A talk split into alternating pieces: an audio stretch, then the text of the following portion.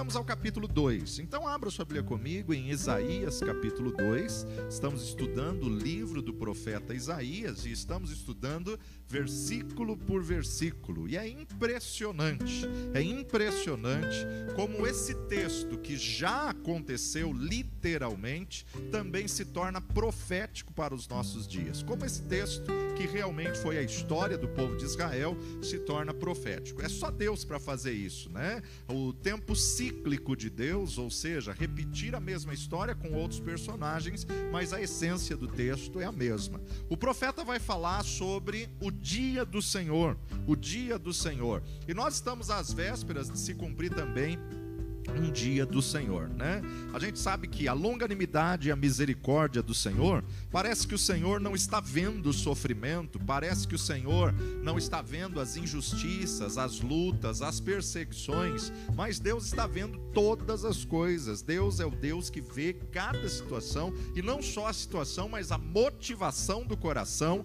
que levou a pessoa a fazer o que fez. E Deus é um Deus que mostra o seu juízo e seu juízo é severo claro, quando ele estabelece o juízo, na verdade, dura coisa é cair nas mãos do Deus Todo-Poderoso. Ele dá todo o tempo e todas as oportunidades para que a pessoa venha se arrepender, ele dá todo o tempo e todas as oportunidades para que a pessoa venha se quebrantar. Mas se não se arrepende, vai cair nas mãos do Senhor. Nesse capítulo 2, nós vamos observar que a preocupação central do profeta Isaías é santidade ao Senhor, é a santidade de Deus. Assim, o profeta condena toda idolatria, condena toda altivez presente na sociedade e aponta para um dia do juízo e aponta para o dia do Senhor. Então acompanha comigo, capítulo 2, versículos a princípio de 1 a 6.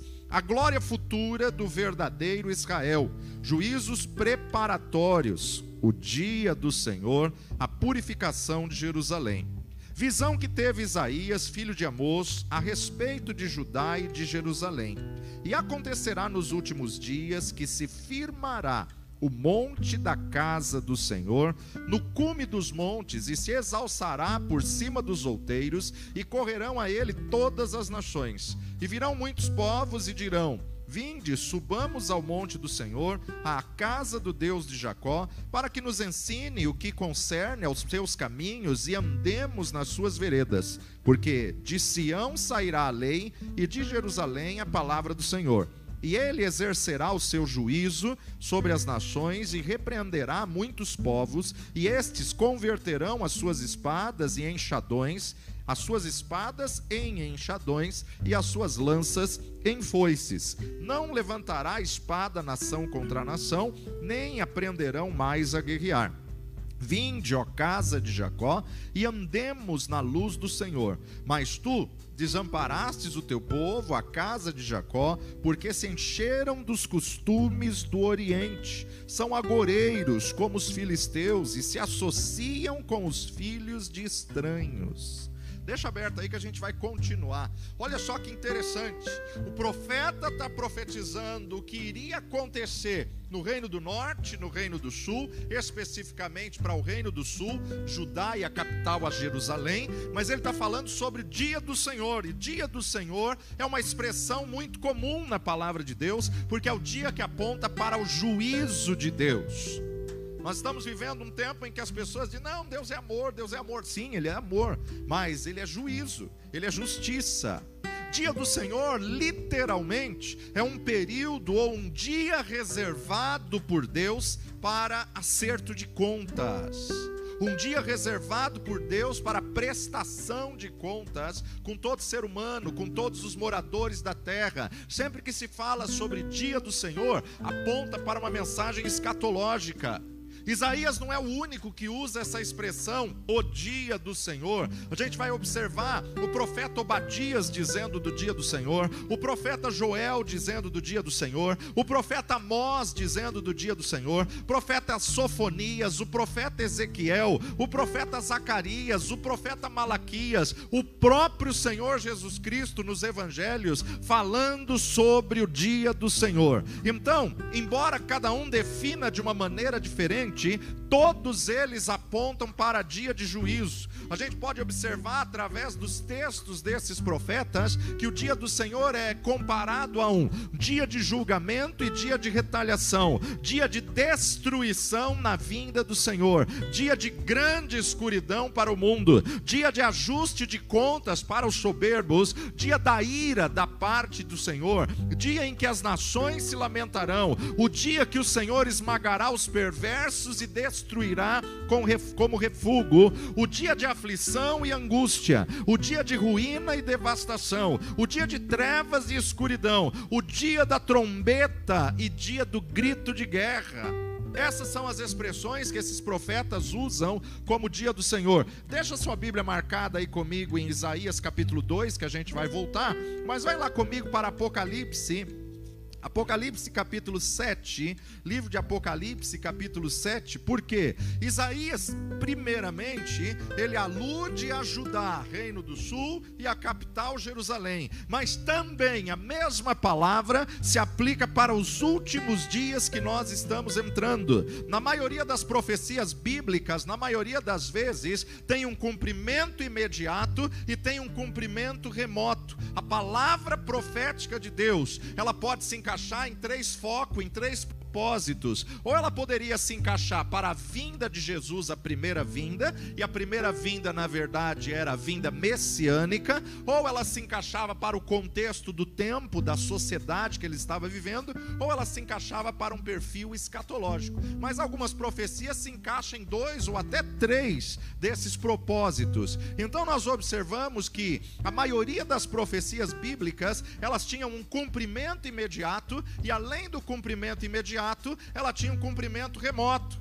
Ou seja, num período de tempo próximo, mas também era aplicável ah, para um período distante, para um período escatológico. Olha só, Apocalipse capítulo 7, verso 14. E eu disse-lhe: Senhor, tu sabes. E ele disse-me: estes são os que vieram da grande tribulação, lavaram as suas vestes e as branquearam no sangue do Cordeiro. Então a gente observa o que? João teve uma visão, João está vendo que vai acontecer ainda. Ele viu isso há dois mil anos atrás, mas ainda não aconteceu. Mas ele já sabe: esses são os que vieram da grande tribulação, esses são os que vieram do sofrimento, da luta, mas lavaram as suas vestes, branquearam as suas vestes no sangue do Cordeiro. Então a gente observa justamente um dia de juízo, um dia de prestação de contas no período profético de Isaías, Israel estava é, experimentando muita riqueza, muita prosperidade. O rei Uzias levantou a nação economicamente, o rei Uzias levantou a nação no comércio exterior, talvez como nenhum outro rei é, antes dele, a, a não ser Salomão, né? Tirando Salomão, na verdade, só Uzias que depois vai trazer o reinado, um reinado próspero. Tanto é que Uzias é até comparado comparado com o reinado de Salomão. Claro que Salomão foi muito mais rico, mas depois, quando quebrou o reino, passou para o seu filho Roboão até chegar a Uzias, eles viveram um momento de sofrimento, momento de perda, momento de roubo, momento de dificuldade, de escassez, de crise. E Uzias tinha levantado num, numa questão financeira boa. Por outro lado, esse desenvolvimento econômico acabou não sendo visto como bênção de Deus. Na realidade, ele acabou se tornando uma pedra de tropeço para o povo, uma vez que induziu o povo a cometer sérios pecados. A nação prosperou, então começou a aumentar a corrupção a corrupção no poder, a corrupção ah, no governo, a corrupção, ah, na verdade, no, no, nos comerciantes, começou a aumentar a mentira, começou a aumentar a arrogância, começou a aumentar a idolatria, o enriquecimento ilícito, injustiças sociais e toda sorte de perversão advinda de uma má compreensão da prosperidade que resultou numa má utilização das riquezas. E é o que tem acontecido nos dias de hoje. É o mesmo cenário que nós estamos vendo na política, não só brasileira, mas mundial. Tem muita gente que não sabe viver na prosperidade, tem muita gente que não sabe viver na bonança.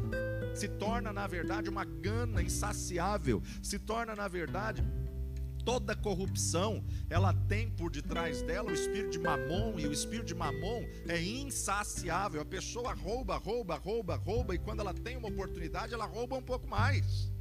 A gente tem observado isso no cenário da política, no cenário da justiça, que está sendo mais injustiça do que justiça. Ou seja, ah, ao invés de se aproveitar da bênção, a prosperidade financeira se tornou uma pedra de tropeço. Ao invés de se aproximar de Deus e louvar a Deus pelo que Deus estava fazendo, as pessoas se afastam de Deus porque agora podem comprar o que querem, agora podem viver absolutamente. Então, na verdade, para muitos, a prosperidade é um problema. Quando tem muito, esquece de quem o abençoou, esquece de quem o colocou na posição que ele está. Quando tem muito, esquece do Deus Todo-Poderoso. Volta lá comigo para Isaías capítulo 2. Isaías capítulo 2, vamos ver dos versos 6 a 9. Mas tu desamparaste o teu povo, a casa de Jacó, porque se encheram dos costumes do Oriente. São agoreiros como os filisteus e se associam com os filhos dos estranhos, e a sua terra está cheia de prata e ouro, e não tem fim os seus tesouros, também está cheia de cavalos a sua terra, e os seus carros não têm fim. Também está cheia de ídolos a sua terra, inclinaram-se perante as obras de suas mãos, diante daquilo que fabricaram com seus dedos. Ali o povo se abate e os nobres se humilham, portanto lhes não perdoarás. Gente, observa que justamente eles estavam enriquecendo, estavam prosperando, e isso fez com que se afastassem do Deus Todo-Poderoso.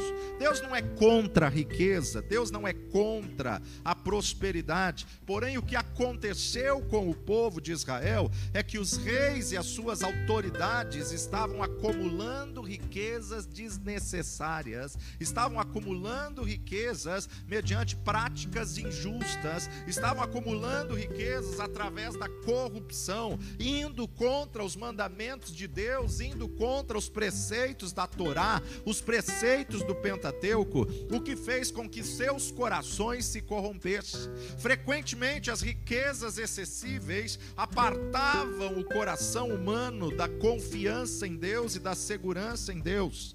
Se a gente voltar no capítulo 1, verso 23, vai dizer: Os teus príncipes são rebeldes e companheiros de ladrões. Cada um deles ama os subornos e corre após salários, não fazem justiça ao órfão e não chegam perante eles a causa das viúvas.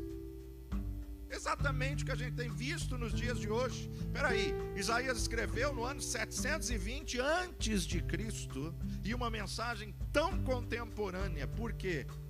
Porque na verdade o diabo usa sempre as mesmas táticas e leva o povo sempre aos mesmos pecados e às mesmas quedas. Aquilo que estava acontecendo com a nação de Israel prefigurava um juízo de Deus, prefigurava que o Senhor iria levantar as nações inimigas, assim como levantou a nação da Assíria, e a Assíria veio e devastou o reino do norte. Passado anos, o Senhor levantou a nação da Babilônia, e a Babilônia veio e devastou o reino do sul.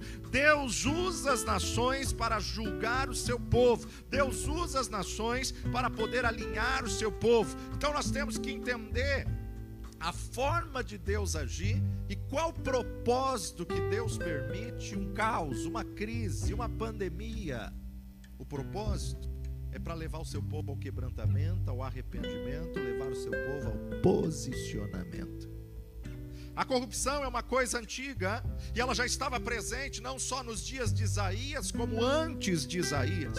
A corrupção ela está relacionada não apenas com deixar de ser puro ou ir contra o certo.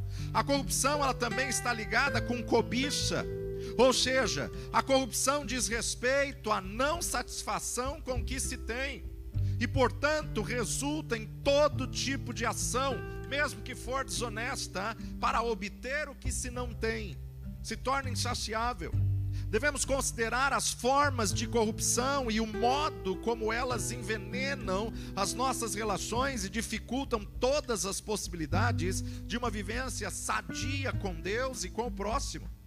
Existe corrupção política, existe corrupção ideológica, a corrupção dos valores da família, a corrupção do evangelho e por aí vai.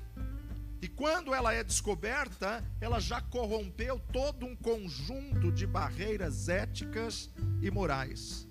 Nós vemos então a coragem do profeta Isaías em denunciar os pecados de Israel e em anunciar o juízo divino. Ele confrontou os reis, ele confrontou os príncipes, ele confrontou os juízes, ele denunciou todo o pecado e toda a corrupção. Jesus afirmou que onde houver o seu tesouro, ali também vai estar o seu coração. Aonde estiver o teu tesouro, ali vai estar o teu propósito propósito, a tua motivação, o teu coração. Mateus 6, 21, Jesus vai dizer isso. Ele é sem dúvida uma inspiração no enfrentamento à corrupção.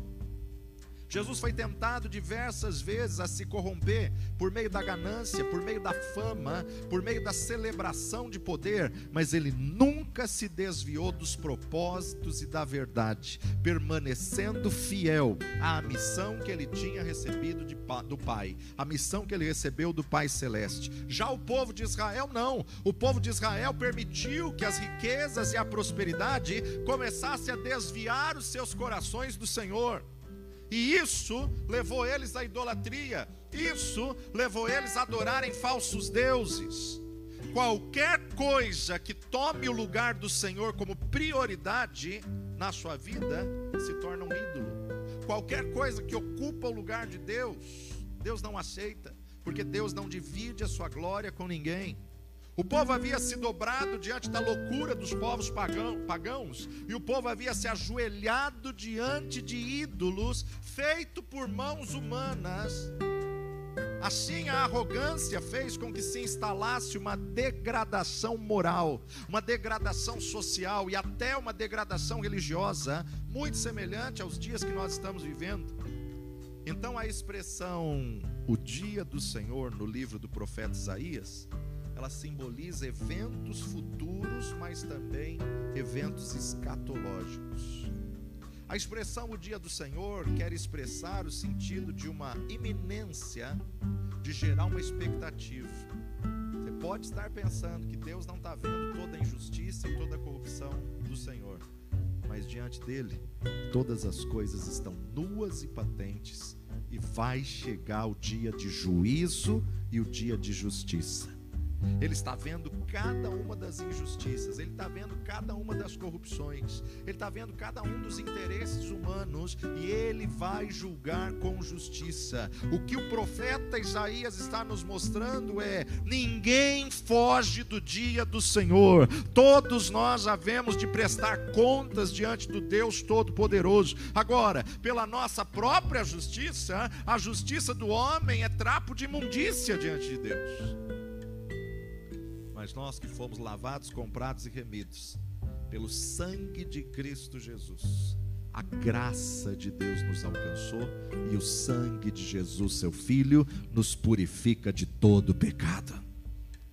Não há um justo nenhum sequer, mas Isaías está mostrando que muitos desprezam a graça, que muitos abrem mão da graça para Israel era símbolo de que Deus viria destruir o mal e destruir os pecadores, mas também como símbolo de estabelecimento da paz e da prosperidade.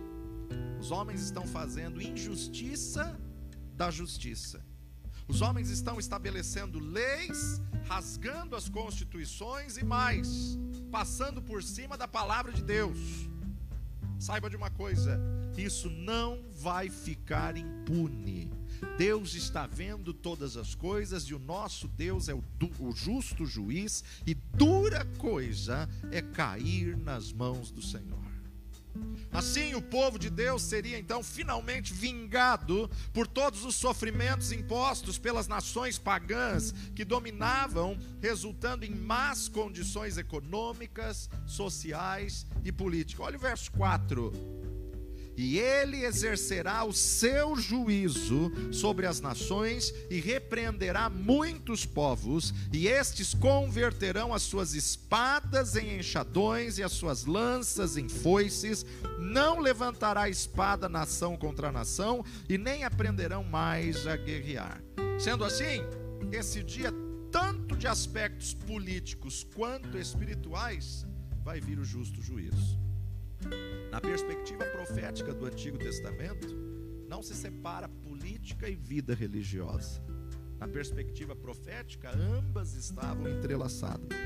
Contudo, o Senhor Deus é justo e não poupa, inclusive, o seu próprio povo que ele escolheu, o povo de Israel. Quando se envolve em pecado, ele fará justiça. No dia do Senhor, a prioridade era dada aos pecados de Israel. Então, esse capítulo 2 do livro de Isaías, o Senhor dirige uma palavra de julgamento ao reino do sul, reino de Judá, a sua capital, Jerusalém, aonde tinha o palácio de Uzias, que passou para o filho Jotão. Israel é declarado culpado de muitos pecados, sendo a falta de autenticidade dos cultos prestavam um culto da boca para fora, mas o coração estava distante de Deus. Israel é culpado pelo orgulho, Israel é culpado pela idolatria. Esses são os maiores exemplos e os maiores focos do pecado. No capítulo 1, o Senhor diz que a adoração de Israel não estava sendo autêntica. Deus não aceita hipocrisia, Deus não aceita, meu amado, aquilo que não é destinado a Ele. O Senhor não tem prazer no sacrifício, Deus não tem prazer nos animais que eles estavam sacrificando. Isso tinha se tornado uma tradição, isso tinha se tornado um ritual. E quando o rito externo da religião não vem acompanhado de uma atitude sincera e verdadeira do coração, Deus não recebe. O resultado só podia ser descontentamento divino. Volta ao capítulo 1, verso 13. Olha o que Deus vai dizer através do profeta à nação: Não tragais mais ofertas de balde, o incenso é para mim abominação. Também as festas de lua nova e os sábados e a convocação das congregações, não posso suportar iniquidade, nem mesmo ajuntamento solene. As vossas festas de lua nova e as vossas solenidades as aborrece a minha alma, já me são pesadas, já estou cansado de a sofrer pelo que quando estendeis as mãos, escondo de vós os olhos, sim, quando multiplicais as vossas orações, não as ouço, porque as vossas mãos estão cheias de sangue.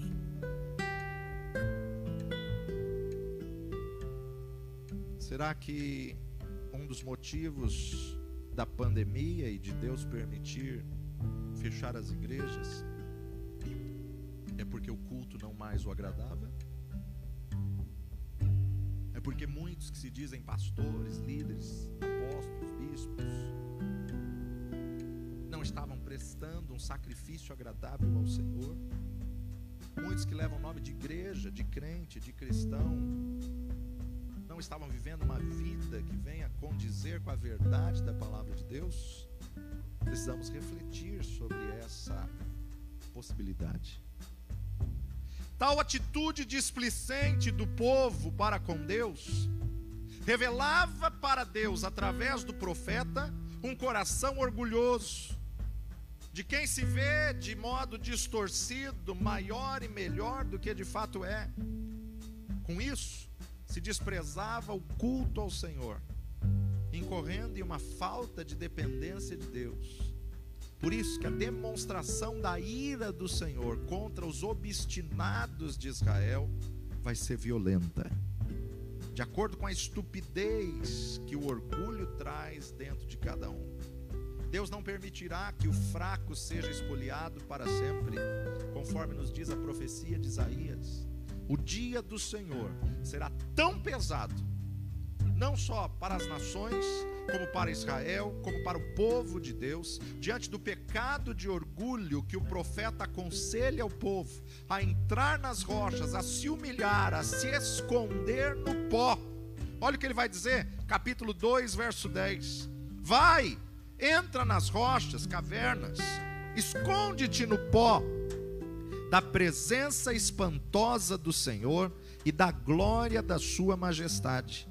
Os olhos altivos dos homens serão abatidos, e a altivez dos varões será humilhada, e só o Senhor será exaltado naquele dia, porque o dia do Senhor dos exércitos será contra todo soberbo e altivo, e contra todo que se exalta, para que seja abatido. O pó na palavra de Deus é sinônimo de extrema humilhação, quebrantamento, arrependimento. Se humilhar diante do Deus Todo-Poderoso. Nos tempos antigos, quando alguém queria demonstrar humilhação diante de uma atitude errada, sentava-se literalmente no pó, nas cinzas, por vontade própria, demonstrando humilhação, demonstrando arrependimento. Agora, aqui o profeta, porém, está dizendo ao povo que, como eles não o fizeram por vontade própria, então eles seriam forçados a fazê-lo diante das calamidades que viriam eles seriam forçados a fazê-lo quando uma nação inimiga se levantasse para os oprimir, quando uma nação inimiga se levantasse para os perseguir. E muitas pessoas não entendem ah, o juízo de Deus, muitas pessoas não entendem a forma de Deus estabelecer a sua vontade, a forma de Deus manifestar a sua glória. O profeta denuncia a idolatria de Israel, o profeta denuncia em que a criatura servisse a uma imagem que fez com as próprias mãos, ao invés de adorar ao Deus Todo-Poderoso. Que coisa terrível. Volta ao verso 8. Também está cheia de ídolos a sua terra. Inclinaram-se perante a obra das suas mãos, diante daquilo que fabricaram os seus dedos. Ali o povo se abate e os nobres se humilham portanto lhes não perdoarás. A lei já dizia isso. Não farás para ti imagem de escultura, nem a ela servirás, não se dobrarás a ela, não prestarás culto. Ainda hoje, muitos entre a humanidade adoram as obras feitas por mãos humanas, em explícita ofensa ao Criador, o único digno de adoração. Essa descrição profética de acusação de Israel, ela pode ser relacionada ao materialismo atual, aonde o ser humano atribuiu grande valor a objetos naturais e, hoje em dia, até a animais de estimação. Tem gente que adora um animal de estimação. Estamos vivendo dias paralelos. Infelizmente, em muitos lugares até hoje, o valor das pessoas é medido pela quantidade de bens que elas conseguem angariar. E dessa forma, os pobres, marginalizados, viúvas, órfãos são desprezados e são desvalorizados. Deus está vendo. Vai vir o dia do juízo. Há muitos que há um apreço apenas pelos ricos e afamados, e até no meio cristão pessoas que gostam só de pessoas de fama, pessoas que se aproximam só de pessoas que estão em eminência. E assim a soberba humana, ela é cultivada enquanto Deus é desprezado. Só que chegará o dia do Senhor, em que com sua glória e majestade afugentará os pecadores e julgará com justiça.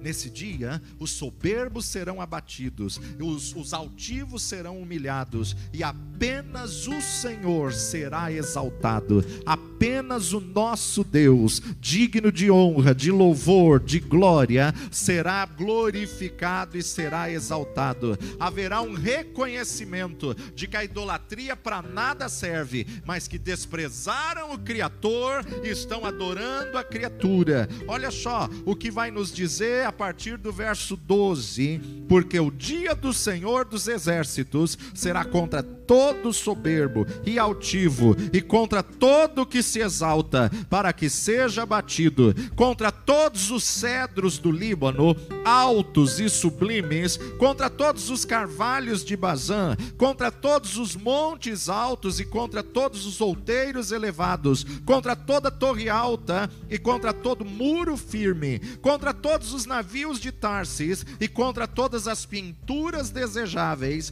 e a altivez do homem será humilhada, e as altivez a altivez dos varões se abaterá, e só o Senhor será exaltado naquele dia, e todos os ídolos totalmente desaparecerão. Então os homens se meterão nas concavidades das rochas e nas cavernas da terra, por causa da presença espantosa do Senhor e por causa da glória da Sua majestade, quando ele se levantar para assombrar a terra. Naquele dia, os homens lançarão às toupeiras e aos morcegos os seus ídolos de prata e os seus ídolos de ouro, que fizeram para ante eles se prostrarem, e meter-se-ão pelas fendas da rocha e pelas cavernas das penhas, por causa da presença espantosa do Senhor e por causa da glória da Sua majestade, quando ele se levantar para assombrar O dia do Senhor para eles será tão angustiante que eles se meterão nas cavernas, em meio às rochas, nos buracos da terra nesse dia, eles reconhecerão que há um só Deus verdadeiro, há um só digno de honra, de glória e louvor. Não espere esse dia chegar para reconhecer isso. Outro além do nosso Deus. Quando Israel reconhecer o senhorio e receber o Messias como enviado de Deus para restaurar a nação, aí sim se estabelecerá a paz verdadeira e a prosperidade genuína. Será um período tão esplendoroso para Israel que todas as nações da terra aluirão para Jerusalém para aprender sobre os caminhos do Senhor e haverá justiça e paz em toda a terra. Nesse dia, quando Jesus Cristo reinar sobre todos, haverá uma grande mudança no rumo das nações, que é o milênio. Haverá uma grande mudança na administração política mundial, no governo mundial. Os orçamentos militares, eles serão utilizados para desenvolvimento agrícola. Como o texto diz, as espadas e as lanças vão deixar de ser armas e elas serão convertidas em enxadões e foices para a colheita. E finalmente, o mundo estará em paz, vivenciando o shalom de Deus vivenciando a paz que excede a todo entendimento. Por isso que esse versículo 4 aponta justamente para um cenário escatológico. Ele exercerá o seu juízo sobre as nações. Quando? No milênio. Jesus vai vir fisicamente com o corpo glorificado, exercendo juízo sobre as nações e repreenderá muitos povos. Estes converterão as, as espadas em enxadões e as suas lanças em foices. Ou seja, ao invés de investimento militar, vai ter um investimento na agricultura. Não levantará a espada nação contra nação e nem aprenderão mais a guerrear, por causa do nosso Senhor que estará governando de Jerusalém. Para terminar, hoje nós estamos vivendo em todo o mundo um clima de insegurança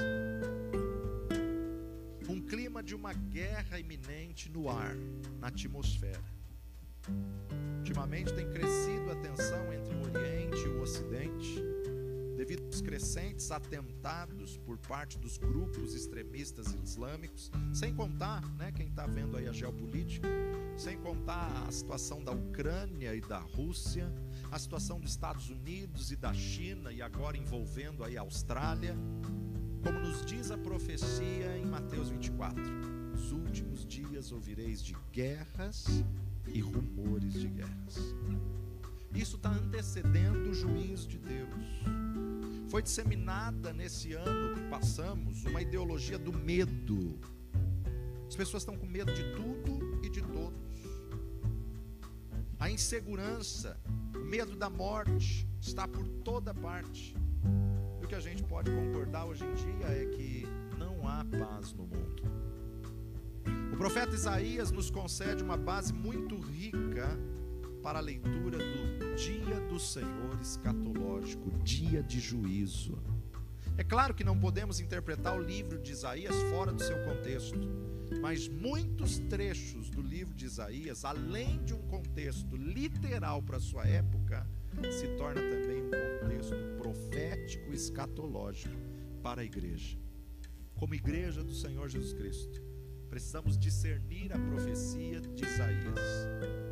Em primeiro lugar, entendendo quais profecias eram exclusivamente para o povo de Israel. Segundo, quais profecias apontam para a obra futura do Messias? Terceiro, quais profecias é sobre a sequência dos últimos acontecimentos ou período escatológico? Devemos ter sempre em mente que, apesar de Deus transmitir a sua mensagem em tempos diferentes e de modos específicos, sua intenção com a sua criação permanecerá sempre a mesma chamar a atenção da humanidade para reconciliar-se com Ele. Olha só o que Isaías mesmo vai dizer. Vai lá comigo, capítulo 55. Isaías, capítulo 55.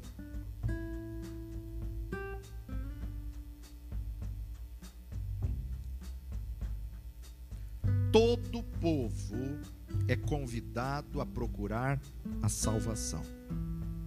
Ó vós, todos os que tendes sede, vinde às águas, e vós que não tendes dinheiro, vinde, comprai e comei. Sim, vinde e comprai sem dinheiro e sem preço, vinho e leite. Por que gastais o dinheiro naquilo que não é pão, e o produto do vosso trabalho naquilo que não pode satisfazer? Ouvi-me atentamente, comei o que é bom e a vossa alma se deleite com a gordura. Inclinai os ouvidos e vinde a mim.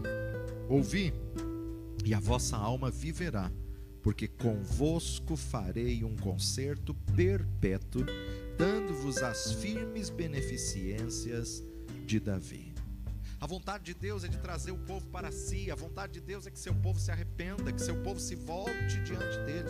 O dia do Senhor para a igreja expressa também a ideia de julgamento, de juízo, de condenação. Vai lá comigo para Mateus, capítulo 25, Evangelho segundo Mateus, capítulo 25, ou seja, o finalzinho da mensagem de Jesus, Mateus 25, a partir do versículo 31, o fim do sermão profético. A aponta para quê? Vida eterna e castigo eterno. E quando o Filho do Homem vier em sua glória e todos os santos anjos com ele, então se assentará no trono da sua glória e todas as nações serão reunidas diante dele. Apartará uns dos outros, como o pastor aparta o bode e as ovelhas, e porá as ovelhas à sua direita, mas o bode à sua esquerda. Então dirá o rei aos que estiverem à sua direita: Vinde, benditos de meu Pai, possuí por herança o reino que vos está preparado desde a fundação do mundo,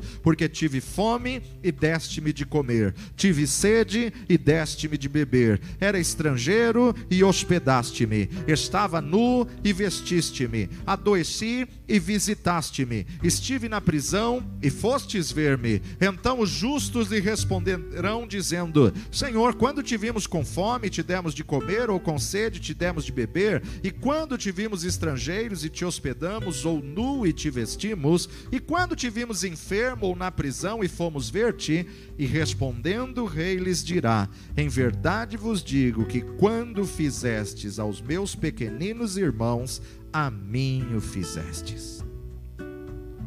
Então dirá também aos que estiverem à sua esquerda: Apartai-vos de mim, malditos, para o fogo eterno, preparado para o diabo e seus anjos. Porque tive fome, não me deste de comer, tive sede, não me deste de beber, sendo estrangeiro, não me recolheste, estando nu, não me vestistes, e estando enfermo e na prisão, não me visitastes. Então eles também lhe responderão, dizendo: Senhor, quando te vimos com fome, ou com sede, ou estrangeiro, ou nu, ou enfermo, ou na prisão, e não te servimos? Então lhes responderá, dizendo: Em verdade vos digo que quando a um destes pequeninos não o fizestes, não o fizestes a mim. Irão estes para tormento eterno, mas os justos para a vida eterna. Tem uma recompensa. Vai valer a pena. Todo o vosso esforço, toda a vossa renúncia, todo o vosso sacrifício. Jesus descreve a conclusão do seu discurso escatológico e ele termina assinalando a separação que haverá entre o salvo e o não salvo, entre as ovelhas e os bodes, entre os que servem e os que não servem ao Senhor. A vinda de Jesus será precedida por uma grande proliferação do abandono das leis do Senhor. É o que nós estamos assistindo. A quebra da Constituição, a quebra da lei divina, a quebra da palavra de Deus, das leis morais. A vinda do Senhor será precedida por uma afronta a Deus, desrespeitando as leis morais e os princípios de Deus, querendo que a humanidade estabeleça novas leis, substitutos ao culto de Deus. E eu termino com 2 Tessalonicenses. 2 Tessalonicenses capítulo 2, versículos de 1 a 4. Ora, irmãos, rogamos-vos, pois, pela vinda do Senhor Jesus Cristo e pela nossa reunião com Ele, que não vos movais facilmente do vosso entendimento, nem vos perturbeis, quer por espírito, quer por palavra, quer por epístola, como de nós, como se o dia de Cristo estivesse já perto. Ninguém de maneira alguma vos engane, porque não será assim sem que antes venha a apostasia e se manifeste o homem do pecado, o filho da perdição, o qual se opõe e se levanta contra tudo que se chama Deus ou se adora, de sorte que se assentará como Deus no templo de Deus, querendo parecer Deus. Estamos vendo o sistema deste mundo querendo colocar uma ideologia contra a palavra de Deus, querendo colocar leis injustas. O certo parece que se tornou errado e o errado parece que se tornou certo. Isso é um sinal de que Jesus está às portas. Assim como o profeta Isaías chamou o povo a voltar-se aos caminhos do Senhor não abrir mão da palavra de Deus, o Espírito Santo de Deus nos convida hoje. O Espírito Santo nos convida o tempo inteiro para retornarmos à dependência de Deus e não abrirmos mão da verdade da palavra. E também concedermos a Ele a centralização da história da nossa vida. O futuro é preocupação de todo ser humano. Porque a incerteza ela sempre gera ansiedade, na maior parte dos casos, gera angústia, gera desconforto. Por isso que o Espírito de Deus revela alguns sinais para a igreja, mediante a palavra de Deus, de como será o dia do Senhor. E esses sinais nos auxiliam na percepção de experiência gloriosa no reino. Não devemos ser tidos como os únicos e os últimos. Precisamos ter o cuidado para não ficarmos focados no quando será deixarmos passar desapercebidos como será e quem é que está voltando e como está a nossa vida para se encontrar com Ele. Não podemos entrar na fuga do tempo presente e muito menos no descaso da sua vinda. Não podemos viver ignorando a volta de Jesus como se não estivesse perto. Temos que ter a certeza da sua vinda devemos nos lançar no mundo anunciando a restauração futura e mostrando que o que Deus tem preparado a partir desses sinais presentes é o dia do Senhor está chegando. O dia do Senhor está perto. O dia do Senhor será dia de juízo e justiça. Não podemos fugir do desafio da realidade social, econômica, política e pecaminosa dos nossos tempos nossos dias. A igreja ela é desafiada a enxugar o choro dos que choram, porque o reino futuro, lá não haverá choro, nem pranto, nem ranger de dentes. Então, enquanto estamos nessa terra, temos que anunciar que o reino de Deus é chegado, o evangelho para os aprisionados, para os angustiados, porque o reino de Deus é liberdade. O Espírito do Senhor vem para restaurar famílias, para restaurar lares. Porque o propósito do reino de Deus é restauração e pregar e viver a justiça, porque o reino do nosso Deus é um reino de justiça, paz e amor. Feche seus olhos. Pai de amor e Deus bendito, neste dia que estamos diante da ceia, onde relembramos o sacrifício do teu filho Jesus, clamamos ao Espírito Santo, faz um exame introspectivo na nossa vida. Espírito, tu nos sondas e nos conheces. Vê se em nós algum caminho mau e guia-nos pelo caminho eterno. Prepara-nos, ó Pai, para o dia da vinda. Prepara-nos, Senhor, para o dia do Senhor. Prepara-nos, ó Pai, para que quando a trombeta soar, sejamos achados prontos. Deus de poder e aliança, colocamos, ó Pai, as injustiças dessa terra diante do teu altar, sabendo que diante dos teus olhos todas as coisas estão nuas e patentes. Forja-nos, ó Pai, capacita-nos, Senhor, fortalece-nos, Senhor, que possamos, ó Pai, estar firmados na rocha e nunca se desviar, nem para a direita, nem para a esquerda, diante desse cenário destes dias. Tem misericórdia da tua igreja. Poupa o teu povo, Senhor. Poupa o teu povo, não entregues o teu povo ao opróbrio. Dá-nos graça para suportar esses dias. Em nome de Jesus nós clamamos: vem, amado nosso. Vem sobre a tua igreja, renova, fortalece, abençoa, dá sabedoria, dá estratégia, dá direção em nome de Jesus, protege a entrada, protege a saída, livra de toda virose, livra de todo ataque, de toda enfermidade, espírito de enfermidade. Nós te repreendemos e ordenamos, saia, em nome de Jesus, declarando, ó Pai, a saúde, declarando a cura, declarando milagre, declarando livramento. Dá-nos direção e sabedoria a cada dia para que sejamos achados aprovados diante da tua presença, no nome precioso de Jesus. Amém e amém. Que Deus te abençoe.